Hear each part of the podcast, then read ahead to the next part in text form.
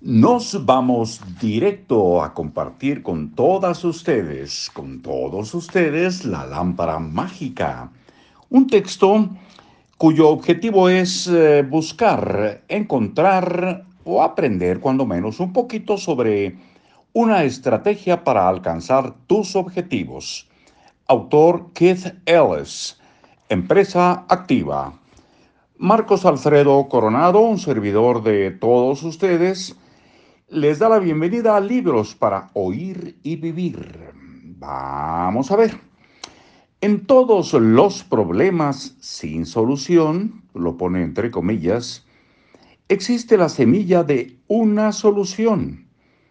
Para reconocer esa solución, lo único que tienes que hacer es mirar el problema al problema bajo una nueva luz.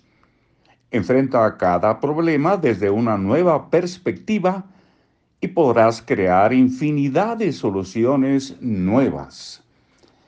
¿Qué pasaría si puntos suspensivos es una frase que pone entre signos de interrogación? ¿Qué pasaría si... ¿Qué pasaría si la próxima vez que te digas a ti mismo, eso nunca funcionará? Agregas rápidamente ¿Y qué pasaría si lo intento de todas maneras? Cuando preguntas qué pasaría si, te permites considerar todas tus opciones, probar cómo te sientes sin correr riesgos. Te abres a posibilidades que de otra manera permanecerían ocultas. Te permites explorar todas las soluciones potenciales a un problema en lugar de solo contemplar las que parecen políticamente correctas.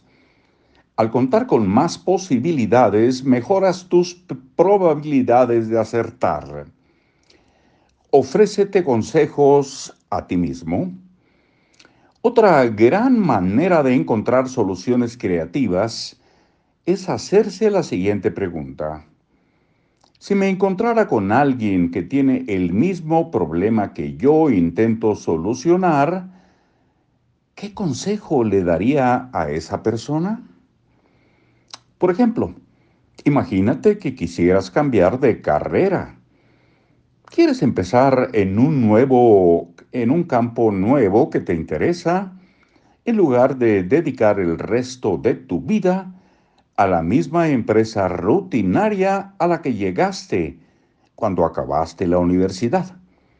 Pero tienes que mantener a una familia, pagar facturas e hipotecas todos los meses.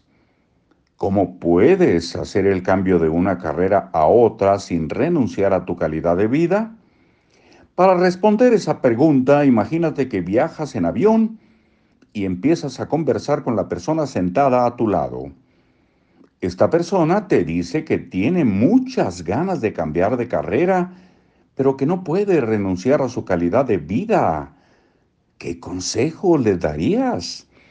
¿Le dirías que realice el cambio porque de otra manera en 10 años se encontrará exactamente en el punto en que está hoy?